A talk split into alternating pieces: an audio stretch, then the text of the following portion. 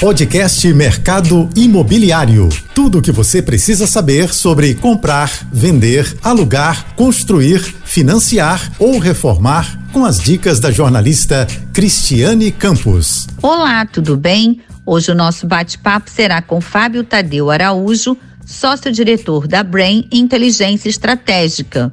Fábio, os brasileiros planejam comprar imóvel mesmo com as consecutivas altas da Selic e no semestre de eleições presidenciais? Sim, os brasileiros continuam com a intenção de comprar imóveis, a despeito da questão dos juros e das eleições. Né? Nós tivemos de janeiro até junho apenas uma leve queda de 38% para 35% no total de famílias que ainda pretendem comprar um imóvel nos próximos 36 meses, o que é um patamar muito bom. Fábio, quais as tendências de projetos imobiliários para os próximos meses? A tendência de imóveis para os próximos meses, ela depende não apenas do mercado, mas depende também da estratégia comercial de cada empresa. Né?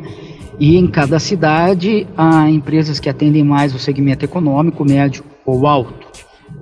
Mas de modo geral, um mercado que continua muito aquecido é o mercado de imóveis de alto padrão e o mercado de imóveis de luxo.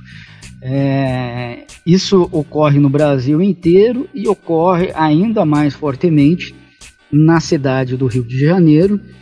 E, embora para muitos isso possa ser uma contradição, porque essas pessoas têm menos necessidade de comprar um imóvel e podem ganhar mais com a alta da taxa de juros, é, a situação do desejo é muito importante para elas. Né? Então, quando, como o Rio de Janeiro ficou muito tempo com um baixo volume de lançamentos de imóveis de alto padrão, é, podemos dizer que houve uma demanda reprimida.